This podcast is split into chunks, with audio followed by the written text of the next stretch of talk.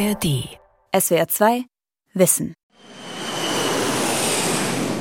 Fliegen schadet dem Klima. Autofahren, Heizen mit Öl oder Gas und Fleischessen auch. Wer will, kann zum Ausgleich für die Klimasünde freiwillig Geld zahlen. Also von Start Frankfurt. Frankfurt. Ziel in Keflavik. Also insgesamt hat wohl der Flug für zwei Personen ungefähr 2,2 Tonnen CO2 ausgestoßen. Vor allem ökologisch bewusste Flugreisende nutzen die Möglichkeit der CO2-Kompensation. Verschiedene Airlines bieten das schon bei der Ticketbuchung an. Wer möchte, kann sich auch direkt an spezialisierte Agenturen wenden. Diese fördern mit dem Geld meist Klimaschutzprojekte in Entwicklungs- und Schwellenländern, zum Beispiel die Wiederaufforstung von Regenwald in Uganda, den Bau eines Windparks in Nicaragua oder die Anschaffung von Biogasanlagen in Kenia. Aber helfen solche Projekte wirklich der Umwelt und den Menschen vor Ort? Klimakompensation. Fliegen mit gutem Gewissen von Stefanie Peik und Antje Diekanz.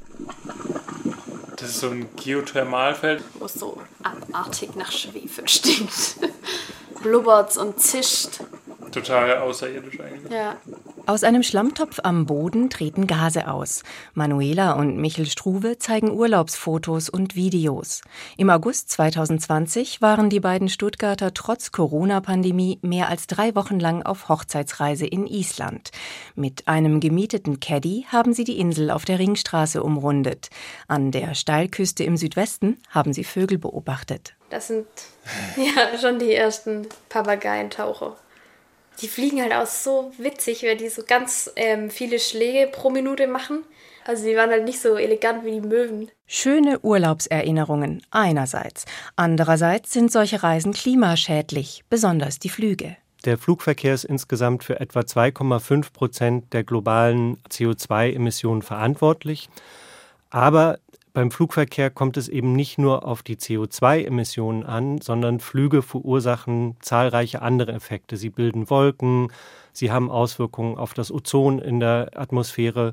Deswegen trägt der Flugverkehr sozusagen auch mit deutlich mehr zur globalen Erwärmung dabei. Da gibt es verschiedene Zahlen, aber ich sage mal, die liegen in der Spannbreite vier bis acht Prozent der globalen Erwärmung, die der Flugverkehr jetzt schon beiträgt. Dr. Lambert Schneider ist Forschungskoordinator für internationale Klimapolitik, Energie und Klimaschutz am Öko-Institut in Berlin und seit rund zwei Jahrzehnten beteiligt an den UN-Klimaverhandlungen.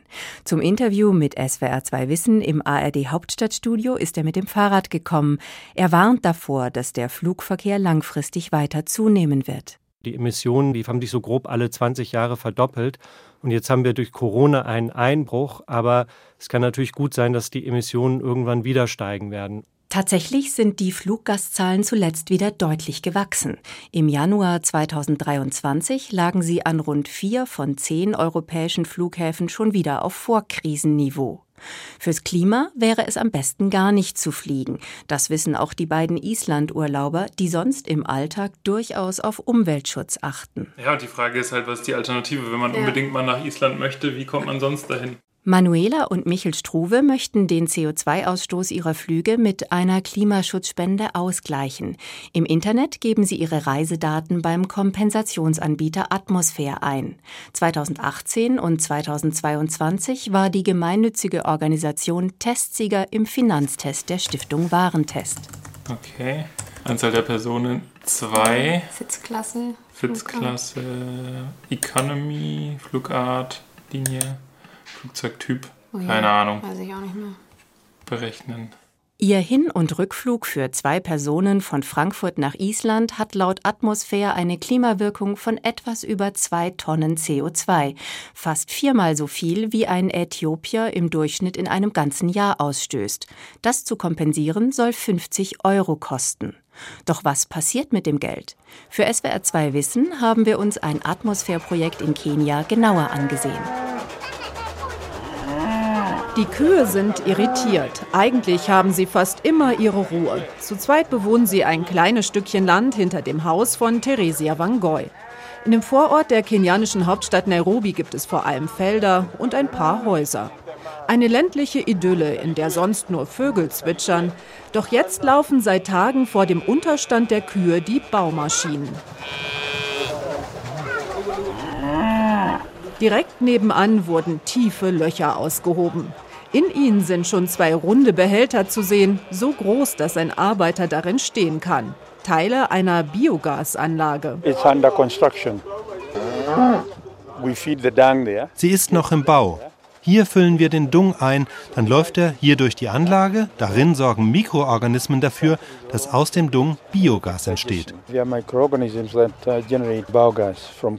David Karanja ist der Chef des Unternehmens Sustainable Energy Strategies, das sich auf erneuerbare Energien in Kenia spezialisiert hat. Er arbeitet seit Jahren mit Atmosphäre zusammen. Die Spenden an die deutsche Organisation fließen somit auch in diese Biogasanlage, von der eine Leitung bis in Theresia Van Goys kleine Küche führen wird. Die Farmerin kann es kaum erwarten, ihren Gaskocher anzuschließen. Ich bin so glücklich über das Biogas. Es lässt sich leicht nutzen und kostet nur wenig. Wir brauchen dafür nur unsere Kühe. Und deren Dung. Außerdem jeden Tag etwa 50 Liter Wasser aus dem Wasseranschluss des Hauses. Die Anlage verschwindet bald unter Erde. Wenn der Bau fertig ist, wird alles zugeschüttet. Dann sind nur noch der Einfüllstutzen und ein Behälter für die Gärreste zu sehen. Die Bauarbeiter haben Routine. David Karanja beschäftigt etwa 20, die im Laufe der Jahre angelernt wurden. So schafft das Projekt Arbeitsplätze. Ein Dorf weiter, bei Salome Kangese, ist die Anlage schon länger fertig. Sie stellt gerade einen Topf für das Mittagessen auf. Es funktioniert sehr gut. Wir kochen und haben immer noch Gas übrig. Der Haushalt ist groß. Drei Töchter, von denen die älteste schon selbst ein Baby hat, und zwei Söhne leben mit im Haus. Sonst wurde für alle auf einem Holzofen gekocht. Als wir noch Kohle und Holz genutzt haben, war das ganze Haus voll mit Qualm. Du kannst sehen, wie schwarz die Wand hier ist. Das kommt alles noch von dem Rauch. Aber jetzt qualmt es nicht mehr. Das Kochen mit Holzfeueranlagen ist extrem ineffizient. Außer Ruß wurde auch viel Kohlenstoffdioxid ausgestoßen. Das Kochen mit dem Biogas ist sehr viel besser für das Klima, meint David Karanja. Die Anlage reduziert den CO2-Ausstoß um fünf Tonnen im Jahr. Seit die Familie die Biogasanlage hat, wird der kleine Wald neben dem Haus geschont. Früher schlug Salomes Mann dort jede Woche einen Baum. Weil das Kochen jetzt klimafreundlicher ist, wurde die Anlage von Atmosphäre mitfinanziert. Insgesamt bekam die Familie umgerechnet etwa 350 Euro. Den Rest, rund 700 Euro, mussten sie mit Hilfe eines Kleinkredits bei einer kenianischen Organisation selbst bezahlen. In anderthalb Jahren wird alles abgestottert sein. David Karanja verspricht, dass die Anlage dann noch lange hält. Wir versuchen einen fairen Preis anzusetzen und unsere Biogasanlagen sind die besten. Selbst die, die wir vor zehn Jahren eingebaut haben, funktionieren noch. Das ist selten. Eine Lösung für die Ewigkeit ist die Anlage aber wohl nicht. Doch der Familie wird sie jetzt für einige Jahre helfen. Wie auch schon etwa 1000 anderen Farmern in der Umgebung. Ohne die Unterstützung von Atmosphäre hätte er vor einer solchen Investition wohl länger gezögert, meint Salomes Ehemann. Das Geld hat sehr geholfen, denn ich muss nur noch etwas dazulegen, um die Biogasanlage zu bauen. Ich habe keinen Job, ich bin nur ein einfacher Farmer. Wir leben vom Verkauf der Milch. Darum war ich sehr glücklich, als Atmosphäre sagte, dass sie uns das Geld geben.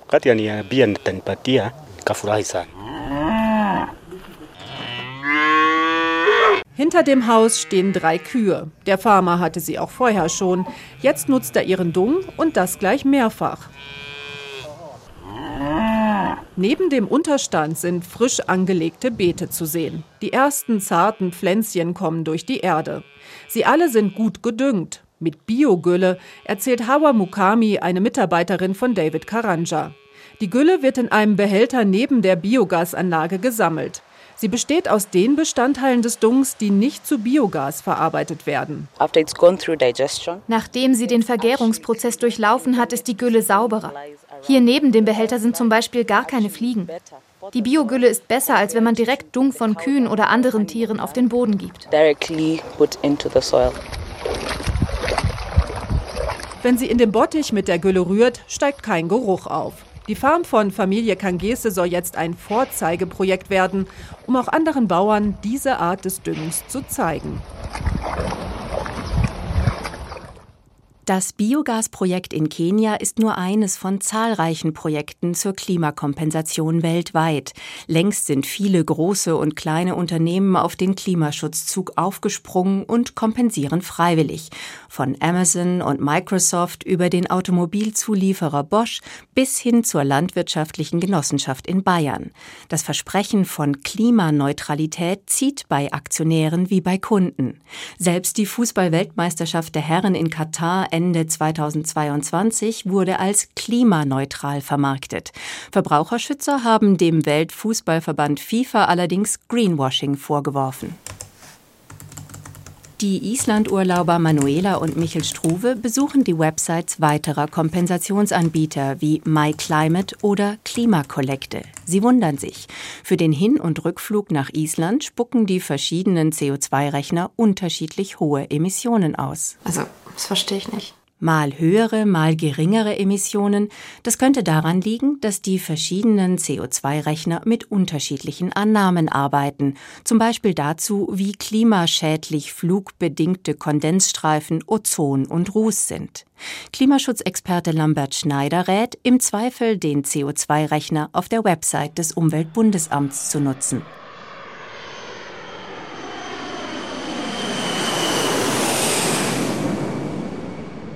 Was den Struves auch auffällt, der Preis, um eine Tonne CO2 auszugleichen, schwankt von Anbieter zu Anbieter. Auf einer englischsprachigen UN-Website stehen manche 1 Tonnen CO2-Zertifikate für nur wenige US-Dollar zum Verkauf.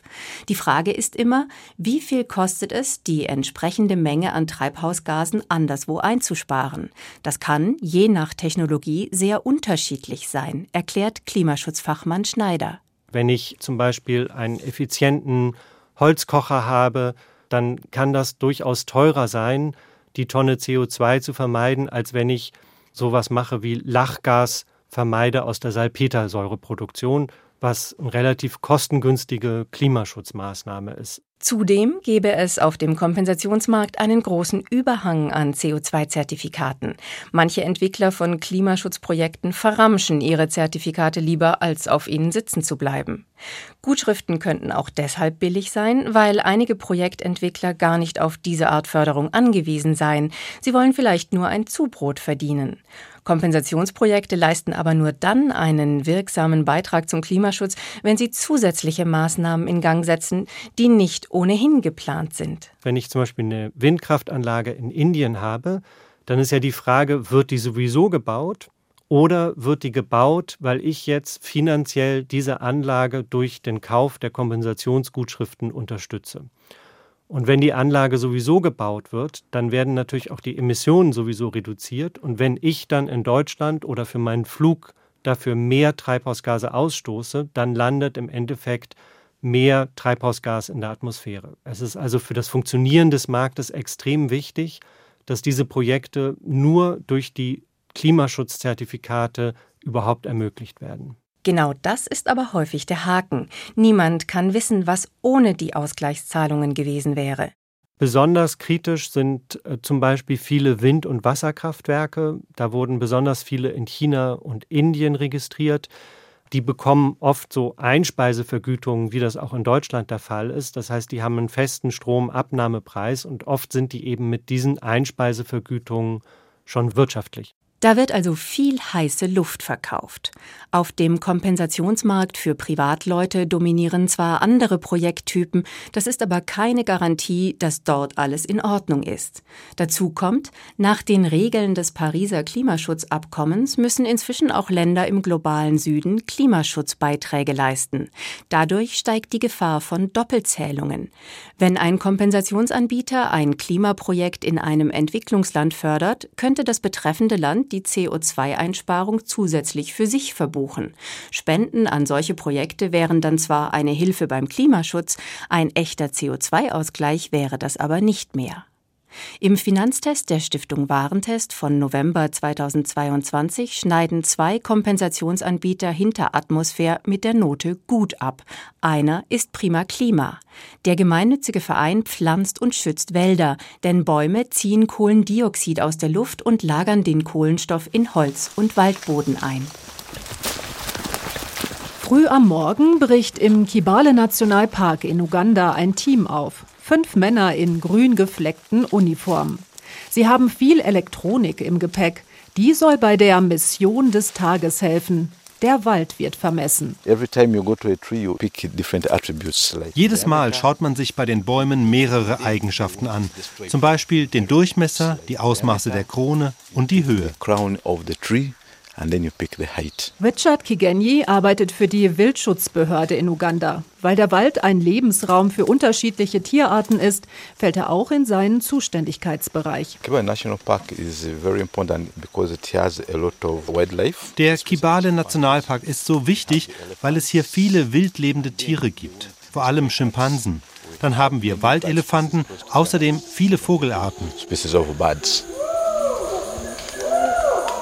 Die Schimpansen sind an manchen Stellen im Wald aus der Ferne zu hören. Etwa 1500 leben hier. Das ist die größte Population weltweit. Auch verschiedene Arten der Kolobusaffen gibt es und Paviane.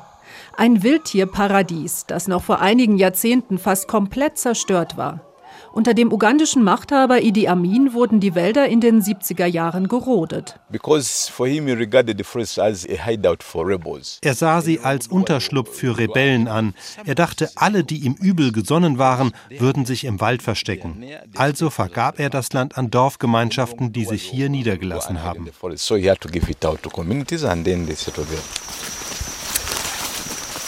Seit Anfang der 90er Jahre wird wieder aufgeforstet. Ugandas Regierung konnte das nicht allein finanzieren, meint Richard Kigenyi. Leider hatten wir dafür nicht genug Mittel. Also haben wir uns nach Partnern umgesehen, die uns beim Bau des Schutzgebiets unterstützen. Fast von Beginn an war die niederländische Organisation Face the Future mit an Bord. Inzwischen unterstützt auch Prima Klima aus Deutschland das Projekt. Nach Angaben der Organisation haben die Spendengelder, die nach Uganda flossen, bisher dazu beigetragen, dass rund 200.000 Tonnen Kohlendioxid gebunden wurden. Das entspricht dem jährlichen CO2-Ausstoß von etwa 20.000 Deutschen. Regelmäßig wird überprüft, wie stark der Wald gewachsen ist. Das Team hat ein Lasermessgerät ausgepackt. Hilary Agaba ist der Spezialist für das Festhalten der Daten. Er klappt ein Laptop auf und trägt alles in Tabellen ein. Um sicher zu gehen, wird gleich mehrfach gemessen, erklärt er.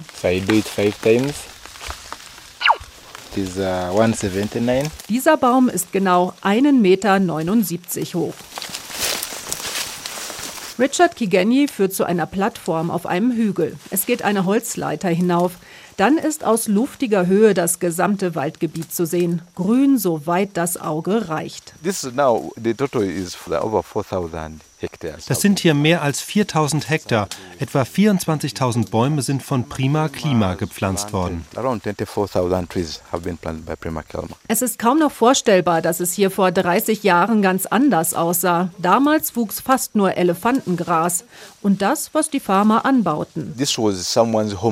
Das hier war mal ein Gehöft von jemandem mit Maisfeldern und Bananenplantagen. Aber dann haben die Leute die Gegend wieder verlassen.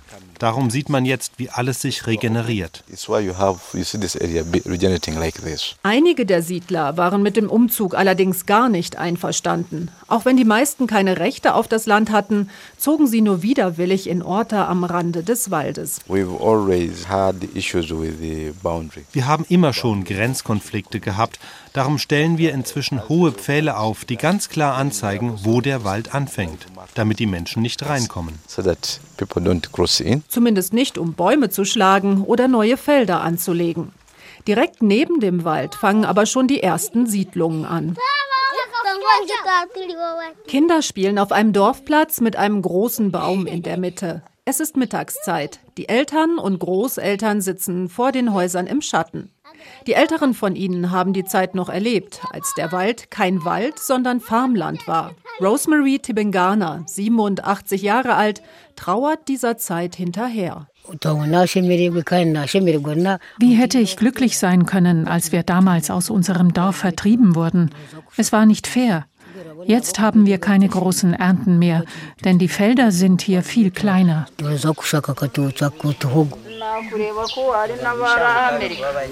Zum Projekt gehört es darum auch, die Dorfbewohner einzubinden. Viele arbeiten inzwischen im Park, helfen dabei, die Bäume zu pflegen und zu schützen.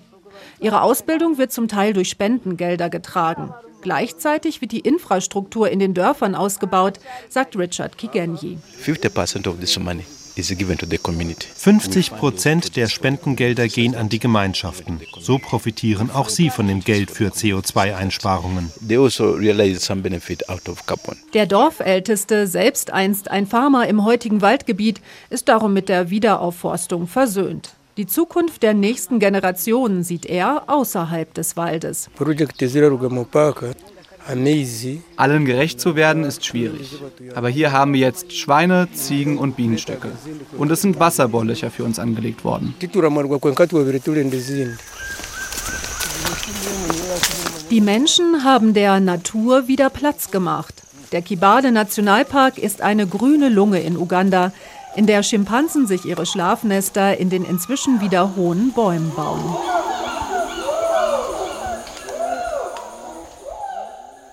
Wälder sind nicht nur Lebensraum für viele Tier- und Pflanzenarten, sie dienen als Wasserspeicher, sie verhindern Erosion und sie binden enorme Mengen Kohlenstoff aus der Luft. Für Umwelt und Klima ist es deshalb extrem wichtig, Bäume zu pflanzen und bestehende Wälder zu schützen. Wie das jeweils umgesetzt wird, ist allerdings hoch umstritten, ebenso wie die Frage, ob solche Projekte zur Klimakompensation genutzt werden sollten. Denn da gibt es mehrere Fallstricke. Brände und Schädlinge etwa können neu gepflanzte Wälder im Handumdrehen wieder vernichten. Dann muss der Klimaschaden durch CO2-Bindung auf anderen Flächen ausgeglichen werden.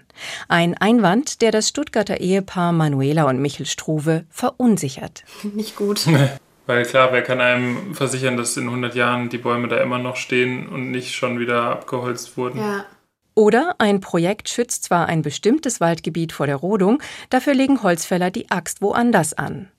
Bei Projekten, die Abholzungen verhindern wollen, stellt sich außerdem wieder die Frage, was wäre eigentlich ohne das Projekt gewesen?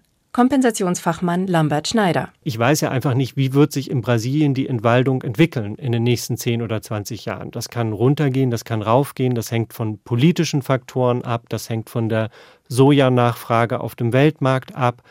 Und da eine sogenannte Baseline oder ein Referenzniveau festzulegen, dass man sagt, wir nehmen an, dass die Entwaldung so oder so stattgefunden hätte in der Zukunft und das Projekt hält das jetzt auf, das ist einfach wahnsinnig unsicher. Das bestätigt auch eine Studie der Universität Bonn zu Waldschutz im Amazonasgebiet.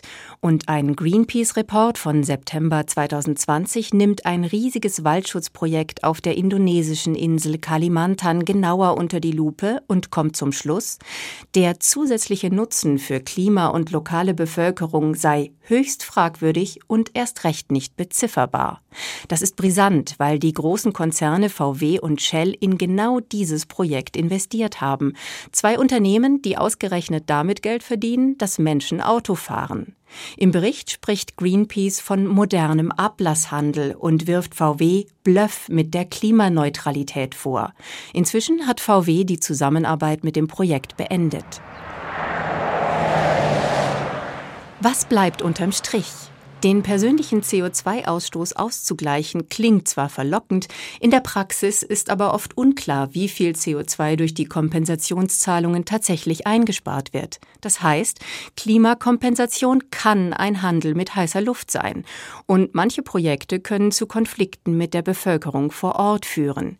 In Kenia haben wir aber auch zufriedene Kleinbauern erlebt, die jetzt klimaschonender kochen. Und im Kibale Nationalpark in Uganda wachsen neue Bäume. Bäume, Lebensraum für Vögel und Affen. Wie sinnvoll Kompensation ist, kommt darum ganz auf das einzelne Projekt an. Den Struves gefällt das Biogasprojekt, das wir in Kenia besucht haben. Das mit dem Kudung finde ich irgendwie witzig. Ja, ja. scheiße Gas machen. Ja, das ist ja schon da und wo soll es hin? Also Bei der Auswahl der konkreten Projekte verlassen sich die meisten Privatleute auf die Expertise von Kompensationsanbietern. Welche davon zu empfehlen sind, hat die Stiftung Warentest wiederholt überprüft, zuletzt im November 2022. Testsieger war Atmosphäre. Auch was der Berliner Verein Compensators macht, halten die Tester für eine gute Idee. Mithilfe von Spenden kauft die Organisation Verschmutzungsrechte aus dem europäischen Emissionshandel und legt sie still. Die Folge? Die am Handel beteiligten Unternehmen können nicht mehr so viele Klimagase ausstoßen. Kompensationsangebote der Airlines sehen die Warentester kritisch. Sie reichten bei weitem nicht aus, um den verursachten Schaden auszugleichen. Wenn Klimaschutzexperte Schneider ausnahmsweise einmal privat fliegt, kompensiert er zur Sicherheit gern etwas mehr CO2, als er verursacht hat. Was sagt er zu dem Vorwurf, Klimakompensation sei moderner Ablasshandel? Ich finde das Wort sehr aufgeladen. Das ist so ein bisschen das Wort, was von denen verwendet wird, die sagen, es ist einfach ganz grundsätzlich schlecht, das zu tun. Ich persönlich bin der Auffassung, es ist nicht die Lösung, aber es ist besser, meine Restemissionen zu kompensieren, als nicht zu kompensieren. Fliegen mit etwas besserem, aber nicht mit gutem Gewissen. Den eigenen CO2-Ausstoß verringern gehe immer vor. Das gelte für ganze Staaten wie für den Einzelnen. Die Struves sehen das genauso. Naja, ich glaube, der beste Klimaschutz wäre, nicht zu fliegen und nicht Auto zu fahren. Absolut. Das dann wirklich in Grenzen zu halten. Ja. Klimakompensation ist im besten Fall ein Nullsummenspiel. Die weltweiten Emissionen steigen nicht. Um unsere Klimaziele zu erreichen, müssen unsere Emissionen aber schnell und drastisch sinken auf unter eine Tonne CO2-Äquivalente pro Kopf und Jahr. Davon sind auch die Struves noch weit entfernt. Der CO2-Rechner des Umweltbundesamts gibt es ihnen schriftlich. Ihr gesamter Lebensstil, Wohnen, Mobilität, Ernährung verursacht pro Person und Jahr umgerechnet knapp 9 Tonnen CO2. Auch das kann das Angebot der CO2-Kompensation leisten. Sie gibt Anstoß, sich mit der eigenen Klimabilanz stärker auseinanderzusetzen.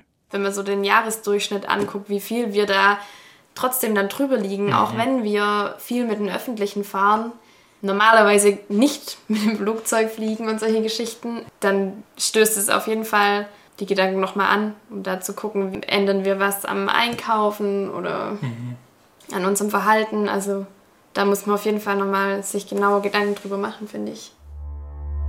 SWR 2 Wissen. Klimakompensation. Fliegen mit gutem Gewissen?